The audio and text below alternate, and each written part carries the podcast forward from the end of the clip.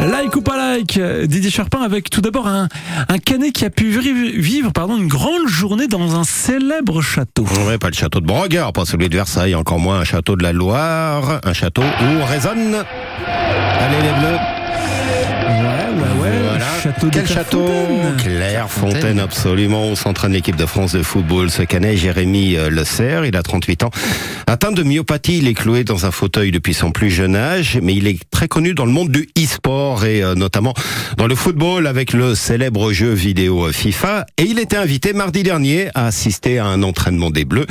Il a aussi pu, pendant un quart d'heure, rencontrer des joueurs, prendre des photos, une journée de rêve Chouette. vraiment pour lui. Sur Twitter, il a posté ses nombreuses photos accompagnées d'un message pour Olivier Giroud qui pose donc euh, à côté de lui. Il dit ce monsieur a une carrière incroyable et un mental d'acier. C'est vrai que ça fait partie euh, des qualités qu'on connaît à Olivier Giroud, ce mental. Pour Antoine Griezmann, je vais proposer mes services si jamais il cherche à se relancer dans le e-sport. Je sais pas s'il a bien pris parce que ça veut presque dire t'es bientôt à la retraite mon garçon. Pour Kylian Mbappé, euh, ah j'ai croisé ce joueur, j'ai prédit une grande carrière. un petit peu d'humour donc. Et beaucoup de messages de sympathie sous ces tweets euh, postés sous le pseudo Gizmo. Kylian Mbappé a même fait quelques pas avec lui en poussant son fauteuil, ce qu'explique Jérémy Le Serre à nos confrères d'actu.fr qui lui ont consacré un article. Précision, cet habitant de la grâce de Dieu est un handicapé qu'on pourrait qualifier d'actif. Il intervient régulièrement dans des conférences sur le thème de l'accessibilité. Il a lancé sa propre chaîne euh, Twitch et il se résume ainsi, ma ligne de conduite, c'est de bousculer les codes. Je n'aime pas la victimisation du handicap, je lui préfère la valorisation.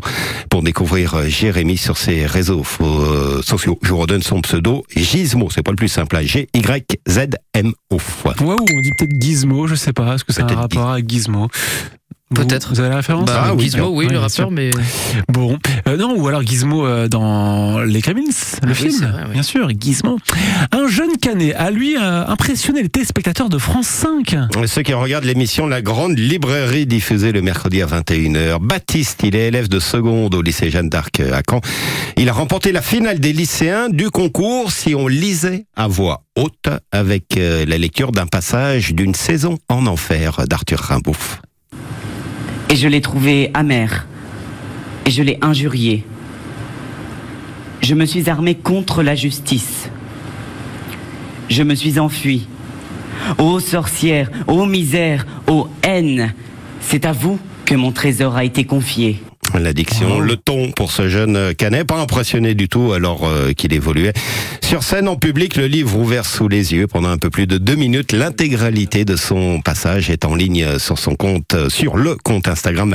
La grande librairie et beaucoup de commentaires de félicitations pour euh, Baptiste Montagnier, cet élève de 15 ans, lauréat Super. donc euh, du concours de lecture des lycéens. Rouen qui vit actuellement bien sûr au rythme de l'Armada et une vaste enquête a été menée pour vérifier une légende associée à ce rassemblement de marins. Y a-t-il un pic de naissance neuf mois après l'Armada Ah, C'est la question que beaucoup se posent. En fond sonore, vous entendez l'ambiance d'avant-hier. C'était Ouais. pendant la parade des marins. Alors Actu 76 a remonté le temps depuis 1989, année de la première Armada. Du côté des maternités rouennaises, pas de boom de naissance spectaculaire neuf mois après chaque Armada.